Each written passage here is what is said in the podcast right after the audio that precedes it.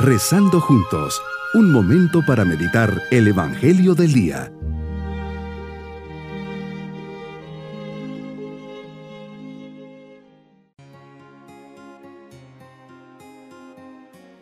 Les saludo en este día 21 de junio, memoria de San Luis Gonzaga. Bajo su intercesión pedimos luz en esta meditación. Luis nació en Castiglione el 9 de marzo de 1568. A los cinco años vestía ya una pequeña coraza con casco y penacho y cinturón con espada. Luis renunció al título y a la herencia paterna y a los 14 años entró al noviciado romano de la Compañía de Jesús bajo la dirección de San Roberto Belarmino. En 1590, en medio de una gran epidemia, quedó contagiado probablemente al hacer un acto de piedad.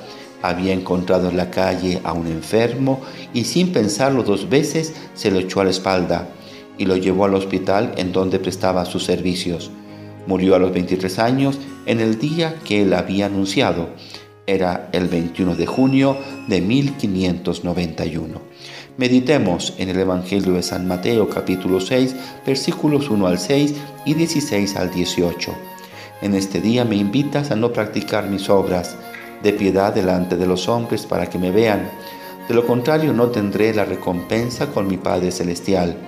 Me quieres hacer reflexionar que las prácticas de piedad las tengo que hacer por ti y para ti, y no para quedar bien con los otros. Sin duda que me adviertes que si no las hago por ti y para ti, no tienen ningún valor. ¿Cuántas veces nos ha pasado que rezamos porque nos sentimos obligados a hacerlo. Vamos a misa para llenar un checklist de la semana. Incluso nos levantamos a comulgar para no hacer pensar que estamos en pecado grave. Eso es hacer estos momentos tan sagrados por el que dirán, para que no piensen mal, para que ya no me sigan molestando. Realmente falta convicción, profundidad. Actuamos más por vanidad que por agradecerte me invitas a una triple práctica para rectificar mi intención y dirigirme hacia ti, haciendo las cosas como se deben hacer, no de cara a los hombres, sino delante de ti. Por eso quieres que dé limosna, pero que no lo anuncie con trompeta. Me invitas a ser discreto, que nadie se entere. Con qué facilidad presumimos los actos de caridad o servicio que hacemos, alimentando así la vanidad, queriendo que nos alaben, que mi mano izquierda no sepa lo que hace la derecha. Me invitas a la sobriedad y humildad, que la limosna quede en secreto.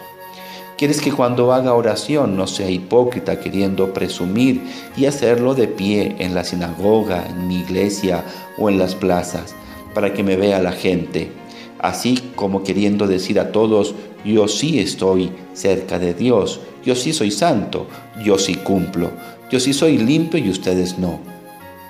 ¿Cuántas, cuántos cristianos falsos que solo buscan el reconocimiento y una pulcritud externa de la religión?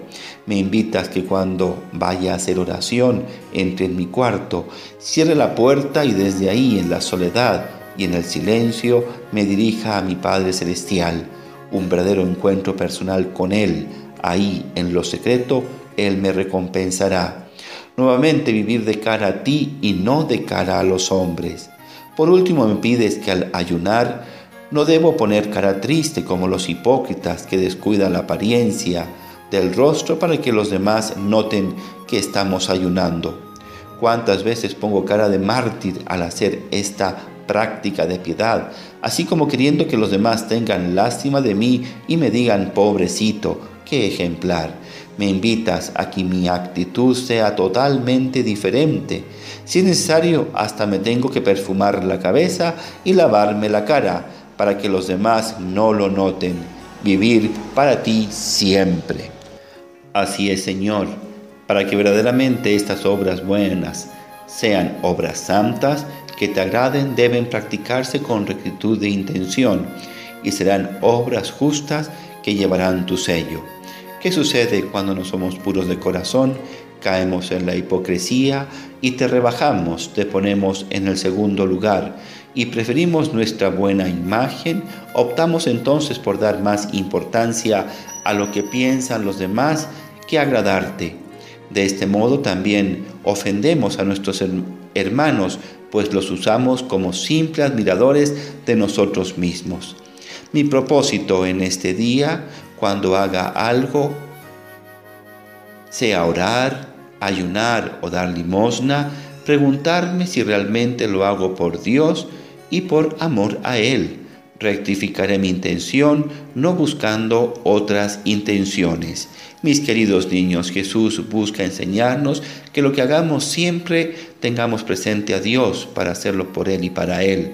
Jamás hacer las cosas para que nos vean y alaben. Cuando era pequeño me encantaba tener buenas notas para que luego mis papás me dijeran qué estudioso eres, Denis. Con el tiempo aprendí que tengo que sacar buenas notas y ser bueno solo por y para Diosito. Y nos vamos con la bendición de Dios. Y la bendición de Dios Todopoderoso, Padre, Hijo y Espíritu Santo, descienda sobre todos nosotros. Bonito día.